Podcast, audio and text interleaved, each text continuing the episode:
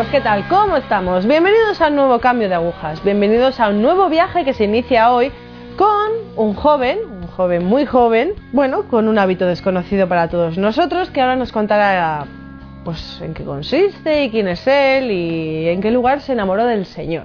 Hermano Mateo.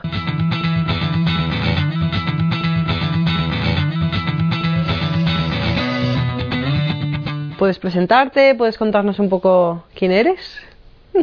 Bueno, mi nombre es Mateo María del Espíritu Santo, tengo 25 años, eh, gracias a Dios pude estudiar una carrera, recibí de abogado en la Universidad Católica y tengo somos cinco hermanos, yo soy el del medio, me decían la oveja negra porque era el peor en todo. Y vivimos, mi familia vive en Buenos Aires. Y ahora por gracia y misericordia de Dios formo parte de la Orden de los Peregrinos de la Eucaristía. ¿Qué consiste y quién es él y en qué lugar se enamoró del Señor? Hermano Mateo.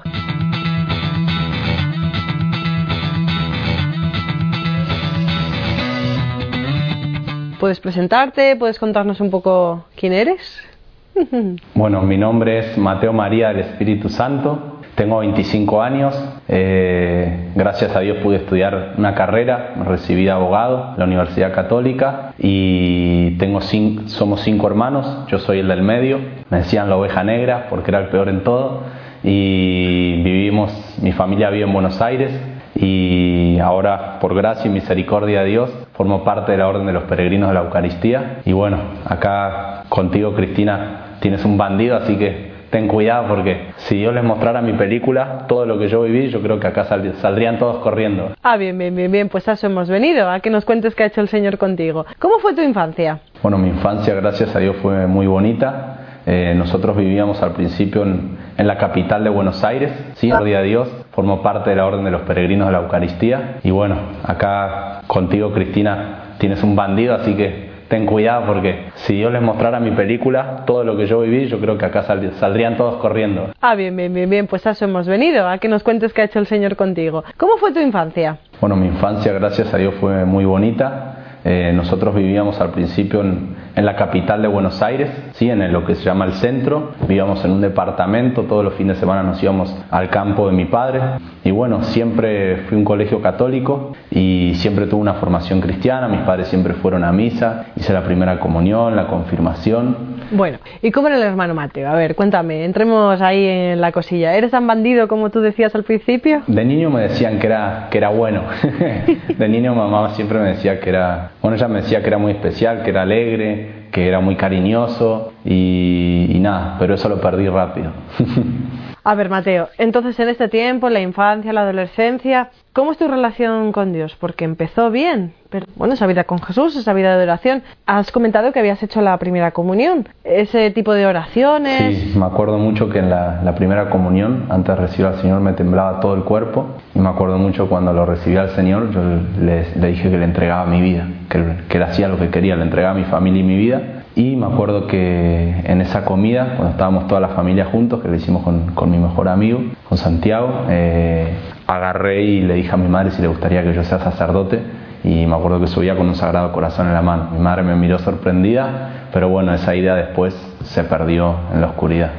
Esa idea de, de Jesús ser tu amigo, de, de, tener esa presencia siempre de Jesús contigo, ¿cómo se manifiesta? ¿Aún en medio de la noche, como dices? ¿Se siguió manifestando?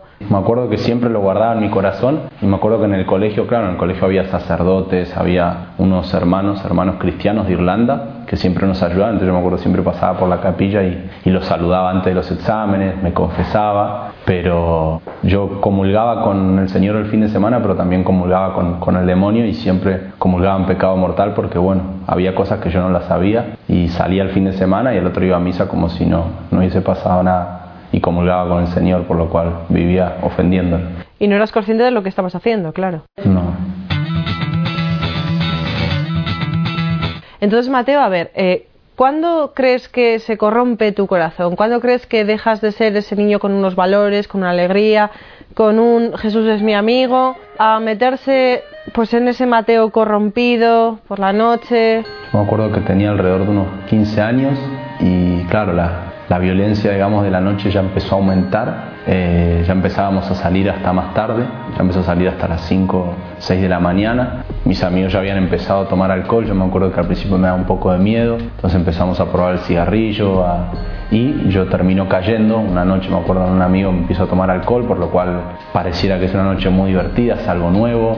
Entonces yo salía el viernes y salía el sábado y empecé a tomar alcohol y claro, eso mi mamá un día me sentó y me dijo, Mateo, ¿qué te pasa? Me dice, estás perdiendo la alegría, llegas de mal humor a casa al fin de semana.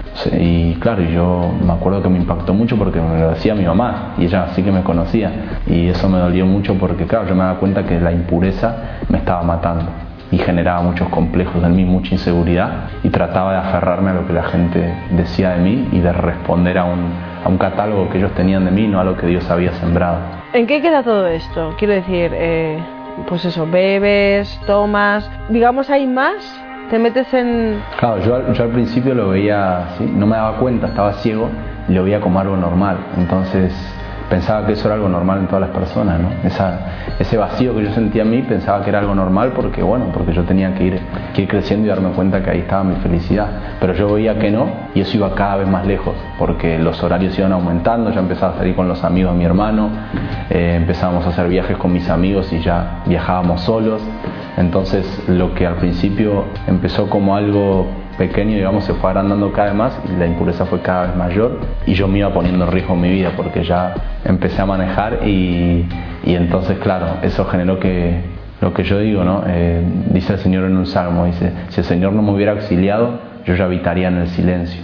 Entonces yo sé que muchas noches, eh, nadie lo sabe, pero yo sí lo sé, y el Señor lo sabe, yo me podría haber matado, ¿sí? Como tengo amigos que sí, que les ha pasado, porque yo volvía solo después de una noche de haber tomado alcohol, después de haber estado haciendo cualquier cosa en pecado mortal y haciendo 40 kilómetros a 150 kilómetros por hora. Y muchas veces iba muy cansado porque ya eran las 7 de la mañana después de toda una semana de cansancio, de haber jugado al fútbol incluso el viernes a la tarde, por lo cual sé que si no fuera porque Dios me tenía para algo especial y porque Él es muy misericordioso, yo perfectamente podría estar en el abismo. En esa época ¿Sabes si tu madre rezaba por ti? Mi madre en esa época eh, pasa algo muy lindo en la familia, que es que mi abuelo le agarra cáncer, entonces ella se va a Meyugore y allá se encomienda a la Virgen. Y yo me acuerdo que para esa época yo tuve un sueño que, hace poco pude comprender, que es que yo venía con mi auto justamente a la noche, había un puente larguísimo que es yendo a Capital, y yo choco y voy cayendo, voy cayendo. Y yo me acuerdo que voy cayendo hacia el abismo y cuando entra la conciencia de mí que me voy a matar, yo veo el rostro de la, de la Reina de la Paz, justamente la, a la, la vocación de la Virgen que mamá va a visitar en Meyugore.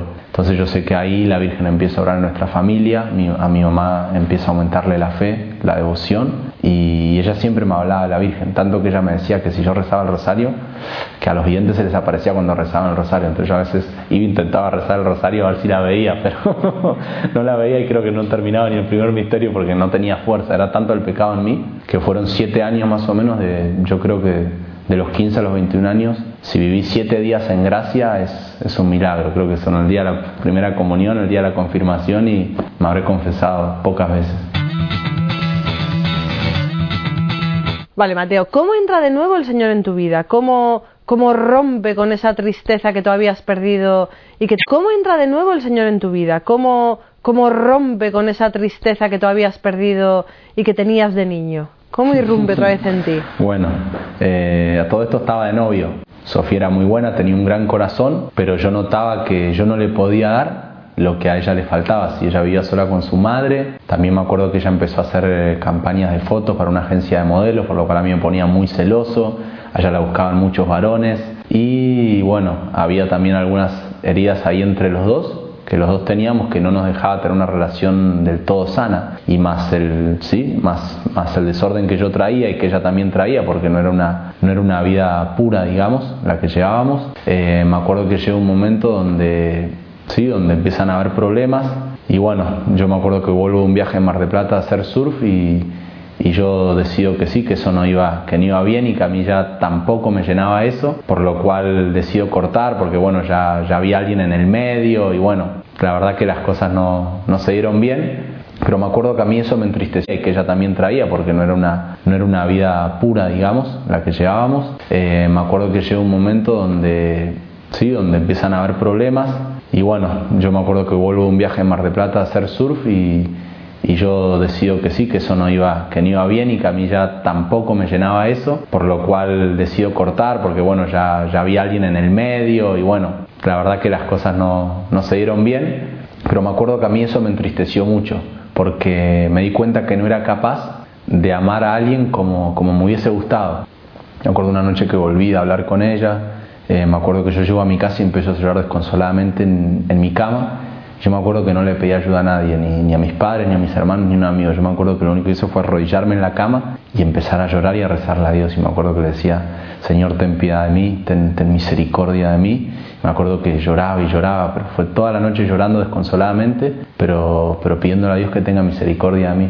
Y, me acuerdo que, que él a las dos semanas me respondió de manera muy clara. ¿Y qué hizo? ¿Qué, te respondió? Bueno, yo para esa época seguía saliendo, era, un bandido, mis amigos lo sabían. y, me acuerdo que una noche, yo me acuerdo que el jueves volví a una discoteca que se llama Caix, ese día volví como a las 7 de la mañana, me levanté después de haber tenido una mala noche y, vi tres monjes en mi casa y yo no lo podía creer. Cuando los vi ya, solamente su aspecto, me acuerdo que verles el hábito Claro, para mí fue muy impactante y ellos, ellos siempre se ríen y me cuentan que yo los miré como, o sea, como si fueran unos extraterrestres, porque yo nunca había visto un monje. Me acuerdo que mamá me invita a la mesa, nos sentamos a comer y claro, yo siempre, yo iba, sí, como yo estudiaba derecho y los abogados son grandes sí, artistas del lenguaje, de la retórica. Yo me acuerdo que siempre con mi mejor amigo yo decía, uy, este abogado, cómo habla y qué, clara la tiene, ¿no? Y uff, ese la tiene clarísima y se ve que, que, maneja su vida como quiere. Pero me acuerdo que cuando yo escuché hablar a ese sacerdote, el padre Gerardo, y a los hermanos, el hermano Jacob y el hermano Domingo, el hermano Jacob ya sacerdote, yo me acuerdo que me llamó mucho la atención su pobreza. Pero me daba cuenta que yo viviendo en uno de los barrios más ricos de Buenos Aires, donde tenía supermercado, teníamos gasolinera, canchas de polo, canchas de fútbol, canchas de tenis, piletas, o sea, teníamos lo que yo quería y lo tenía y para mí eso era, era muy lindo y mis padres me lo habían dado con, con mucho esfuerzo porque trabajaban los dos de sol a sol, pero sin embargo yo vi y era algo rarísimo explicar, yo vi que ellos tenían mucho más que yo y que yo no tenía nada y que yo era un esclavo de todo lo que me decía el mundo. Entonces, claro, yo entro en, como en una crisis y digo, pero ¿por qué? Yo me acuerdo que les hacía preguntas y ellos, claro, y ellos estaban impresionados porque yo les hacía tantas preguntas, porque me llamaba mucho, había algo en mi corazón que se estaba empezando a despertar. Y me acuerdo que hablo a solas con él y él me da una frase, porque yo todavía como habíamos, sí, como habíamos roto de una manera muy brusca con mi novia y con muchas heridas, él me dice, hijo, me dice, perdonar no es olvidar, sino recordar en paz. Y me acuerdo que ese día me confieso. Y yo sentí una paz que hace creo que siete años de mi vida yo no sentía.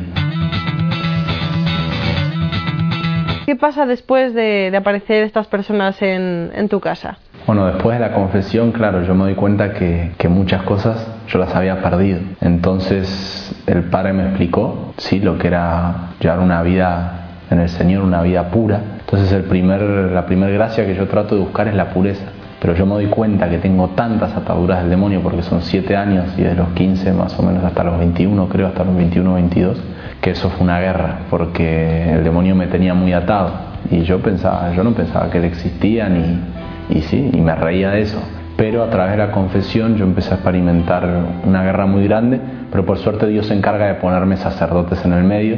Y algo muy lindo que me acuerdo que es que el padre Hernán siempre me, una vez me lo encontré en, ahí en la parroquia San Cayetano, cerca de mi casa, andíamos con mi mamá, porque empezamos a ir a misa y ella empezó a invitarme más. Y él me decía, me decía, Mateo, sea la hora que sea, yo te doy mi celular y, vos me llamás, a la hora que sea, pero no perdés un minuto de gracia. Entonces yo me acuerdo que, que ya, ya yo no podía no vivir en gracia. O sea, yo todos los días, si era posible, yo me confesaba, pero, pero luchaba por estar en gracia. Pero claro que eso fue una guerra muy grande y fueron dos años y medio más o menos ese camino rompiendo cadenas, cayendo, levantándome, cayendo, levantándome. Y fueron batallas muy fuertes. También, también no me fue más fácil con mis amigos porque yo ya me había, me había hecho un rol, me había hecho una figura con mis amigos. Y yo me acuerdo que sí, que, que se me hace muy difícil esa lucha. Pero el Señor me pone un grupo de oración, ahí donde conozco el grupo de oración. Me acuerdo que había noches que yo me iba a dormir, los viernes a la noche había veces que yo lloraba porque mi carne me pedía una cosa y mi espíritu me pedía otra. Entonces era tan fuerte la lucha que yo me acuerdo que me tapaba en mi cama y le pedía a Dios que me diera fuerza. Pero a la mañana cuando me levantaba, me levantaba como, como si hubiera hecho un golazo. Decía, uh, gracias Señor porque hoy estoy en gracia. Entonces me levantaba rezando, me, iba rezando el rosario cuando iba a jugar al fútbol con mis amigos. Y claro, yo los, los fines de semana que yo lograba abstenerme de muchas cosas, yo experimentaba una alegría en mi corazón y una comunión con Dios que a pesar del reclamo de mis amigos, yo sabía que ellos veían que, había una alegría, que sí, que muchas veces en, en, el mundo no se descubre, sino es en la gracia y en la comunión con el Señor. Vale, ¿y cómo se pasa del infierno al cielo? ¿Cómo se pasa de aquello al hábito? Me acuerdo, Cristina, que, que cuando el Padre hablaba, yo sentía algo rarísimo, a mí me ardía el corazón. O sea, era como si yo viera a Jesús mismo hablándome en el Padre. Es una gracia que Dios me da. Y me acuerdo que ese día, hablando con el Padre, yo le digo que qué lindo que es que exista gente como ustedes que pueda defender la fe con argumentos, con su vida. Y, yo me acuerdo que le conté que lo único que yo había guardado en mi corazón en toda mi vida era que Jesús era mi mejor amigo. Entonces él me acuerdo que me mira y me dice, hijo, me dice, tú tienes ¿sí? el don del llamado. Yo me acuerdo que automáticamente él me dice eso, yo pienso en el sacerdocio. Pero claro, al principio por, por todas mis heridas y por toda mi vida me costó comprenderlo y bueno, ahí entró en un cuestionamiento, pero yo le dije, bueno Señor, si yo tengo vocación, tú te encargarás de mostrármelo. Y el Señor como siempre responde muy rápido, me acuerdo que la otra misa, yo estaba en el retiro, me acuerdo que incluso mi exnovia había, había venido a ese retiro para hablar con él y acomodar un poco de cosas ahí que andaban sí que no estaban resueltas. Y me acuerdo que en la, en misa sale el Evangelio de cuando el Señor lo ve a Mateo y le dice, ven, sígueme. Y me acuerdo que eso fue un flechazo que hasta el día de hoy ojalá nunca me lo puedan sacar. y bueno, ahí empieza, empieza un anhelo por, eh, en mí y me acuerdo que era todos los días hablar con Jesús como si fuera un amigo. Tanto que yo estaba estudiando y, me iba, me ponía a hablar solo.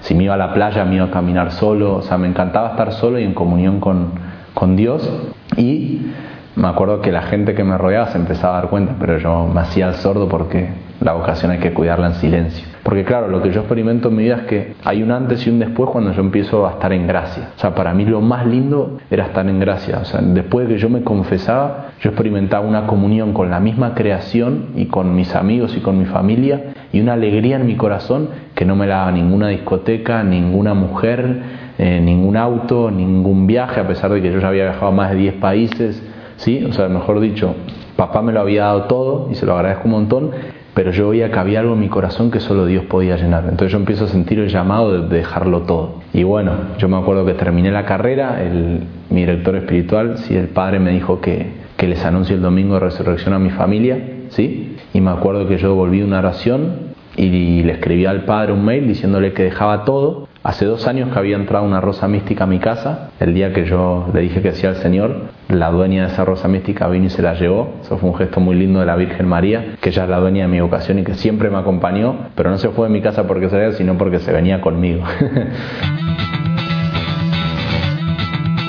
a ver, ya estás en esta vida de gracia, pero ¿cómo, imagina que todos los jóvenes nos están viendo ahora, ¿cómo se pasa de ser un bandido a un hermano? Bueno, primero eso es un, eso es un milagro, un milagro. Yo todos los días que me levanto le digo, Señor, hoy un día más en tu gracia es un milagro y yo sé que, que el milagro más grande no es que ni, ni, que baile el sol, ni que baile la luna, ni que, mire, se me puede aparecer un ángel o la Virgen María, pero sé que el milagro más grande que hay es que yo todos los días me levante y me revista de este hábito. Y eso para mí fue, fue un regalo enorme de Dios porque me acuerdo que cuando yo dejo todo, me acuerdo que mi papá lloraba mucho, pobre. Perdóname, papá, por hacerte llorar, si algún día ves el testimonio, porque no entendía por qué me tenía que ir lejos de mi casa, pero bueno, hoy lo entiende y está feliz.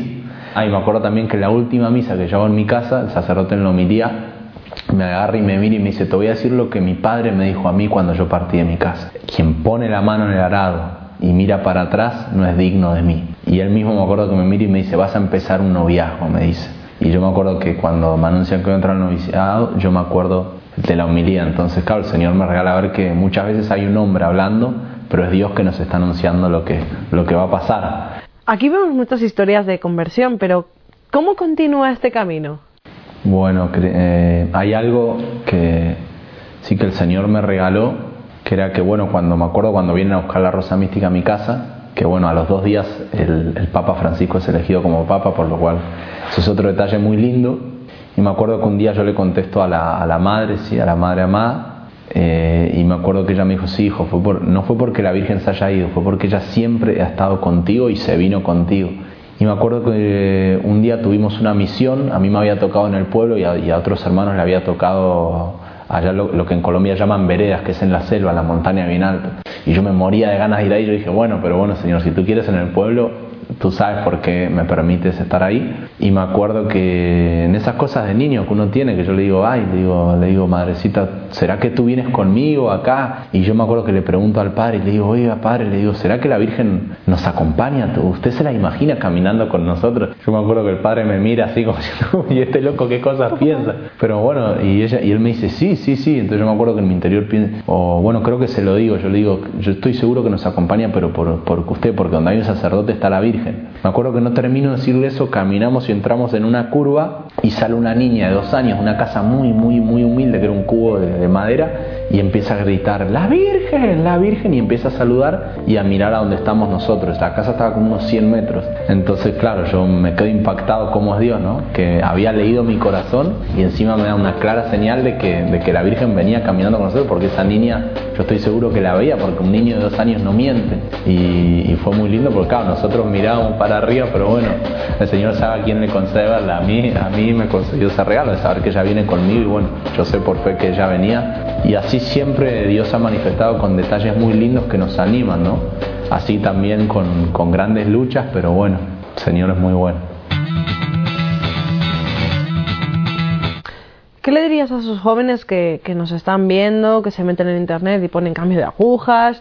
¿Qué le diría el hermano Mateo de ser un bandido a ser un santo o proyecto de, ¿qué les dirías a esos jóvenes que creen que no hay salida al final del túnel?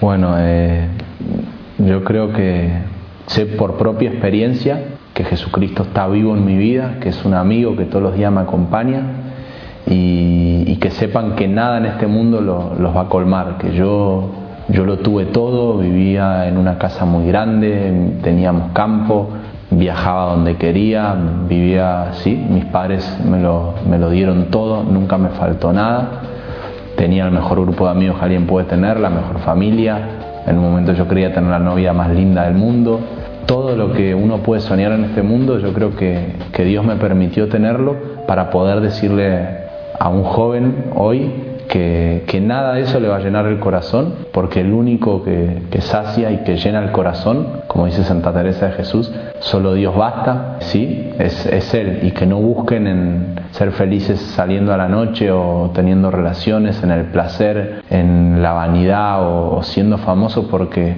uno solo con mirar a los ojos a mucha gente en la calle se da cuenta que hoy en día hay un gran vacío, que, que estamos perdiendo muchos dones, muchas gracias, ¿sí? que cuando uno le entrega el, su vida a Dios es hermosísimo porque, como dice San Agustín, Dios es más hermano que un hermano, más amante que un amante, más madre que una madre y más padre que un padre. Si Dios, Dios es todo, Él nos creó y solo Él, que puso esas huellas en nuestro corazón, puede saber lo que hay en él y lo que él quiere lo que él quiere reganarlo por lo cual si hay un joven viendo este testimonio que le dé gracias a Dios porque tiene enfrente un ladrón que, que si Dios quiere, ojalá Dios me regale el cielo porque yo creo que con lo, con lo que he hecho una vez un amigo me miró y me dijo, ni con tres vidas de cura te salvas vos.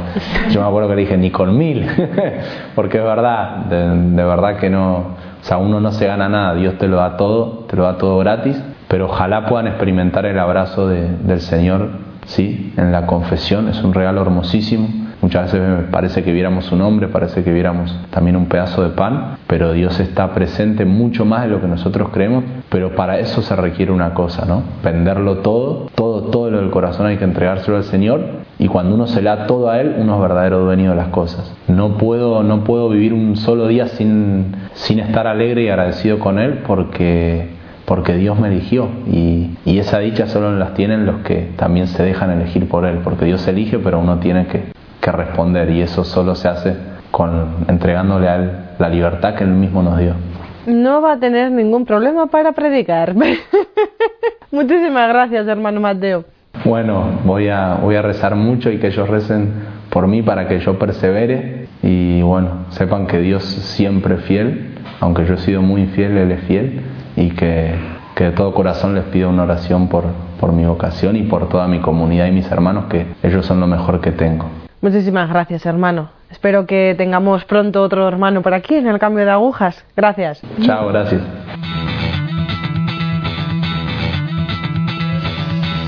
Amigos, pues nada, aquí despedimos al hermano Mateo. Somos santos en proyecto, somos santos que, que Dios nos ha puesto ahí en el mundo. No estamos aquí por nada. Pero para llegar a esta santidad, es como dice el hermano Mateo, tenemos que recorrer un gran camino dejando pues, el pecado, dejando esa vida, dejando el vacío. No es difícil, eh, bueno, sí, sí es difícil, es difícil, claro que sí, pero hay que confiar, hay que confiar un poco en el Señor. ¡Hala! A trabajar, a estar con el Señor. Gracias.